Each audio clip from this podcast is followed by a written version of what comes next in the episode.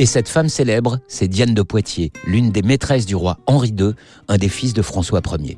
Mais ce n'est pas son tombeau qui vous a attiré Claire, mais un musée des plus originaux, sis à quelques encablures de Saucé.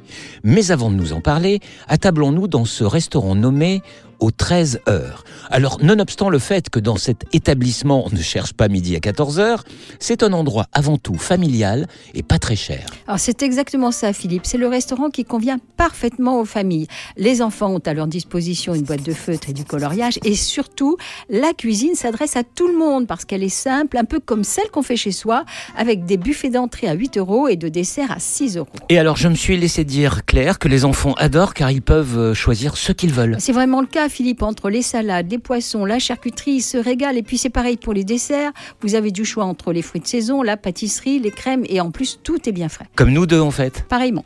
Blague à part, qu'en est-il des plats? Alors, le jour où j'y suis allée, il y avait des tomates farcies sur un lit de pâte, des noix de Saint-Jacques avec des petits légumes ou une andouillette accompagnée d'une crème aux deux moutardes.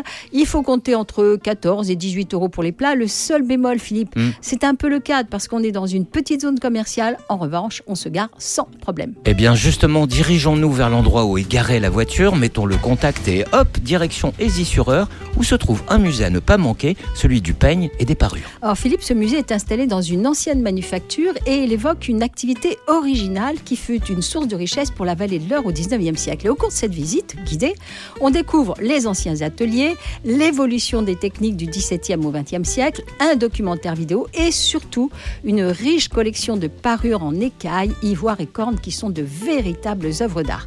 Et la boutique propose aussi quelques paniers pendentifs en matériaux divers. Précisons clair à toutes fins utiles que l'industrie du peigne a été la spécialité d'Aisy-sur-Eure durant des siècles, à ce point que les plus grands coiffeurs de Paris faisaient le voyage à Aisy pour s'approvisionner en peigne, peigne à cheveux comme peigne à moustache. Sur ce, à la semaine prochaine Claire. À la semaine prochaine, Philippe.